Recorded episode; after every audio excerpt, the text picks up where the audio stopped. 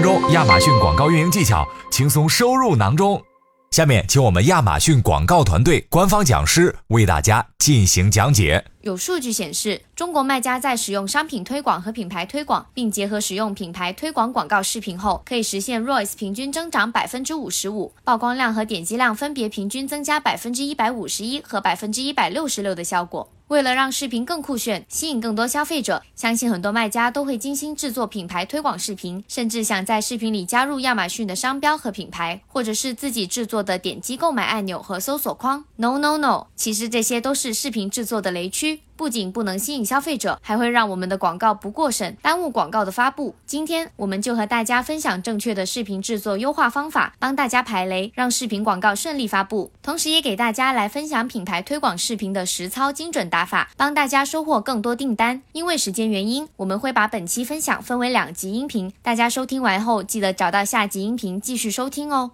那我们先来说说视频制作的雷区吧。除了刚刚提到的亚马逊商标或品牌不能在视频中出现，视频内容避免制作的点击购买按钮和搜索框以外，还有这几点需要注意。比如最第一，这些字词是我们需要避免的。视频里出现酒标是不符合规范的。买家评论或者星级评定也不要轻易展示。视频里的特效不要太多，容易让消费者分心。那想要优化品牌视频，吸引更多消费者，我们还需要注意些什么呢？除了在视频制作前明确视频目标和受众，通过故事性手法展示视频广告，尽量把视频长度控制在十至三十秒之间，在视频开头凸显要表达的关键信息，并且在适当位置展示你的品牌商标。这四点以外，我们还可以注意这几点：第一是使用合适的画面文字和字幕，视频文字要简洁清晰。因为推广视频默认自动播放，而且处于静音模式，所以推荐使用黑色背景加白色字幕。第二是确保视频适合所在站点，比如视频的音频、字幕和产品信息都要使用所在站点的语言，比如在德国站使用德语视频，不要使用中文视频配音等。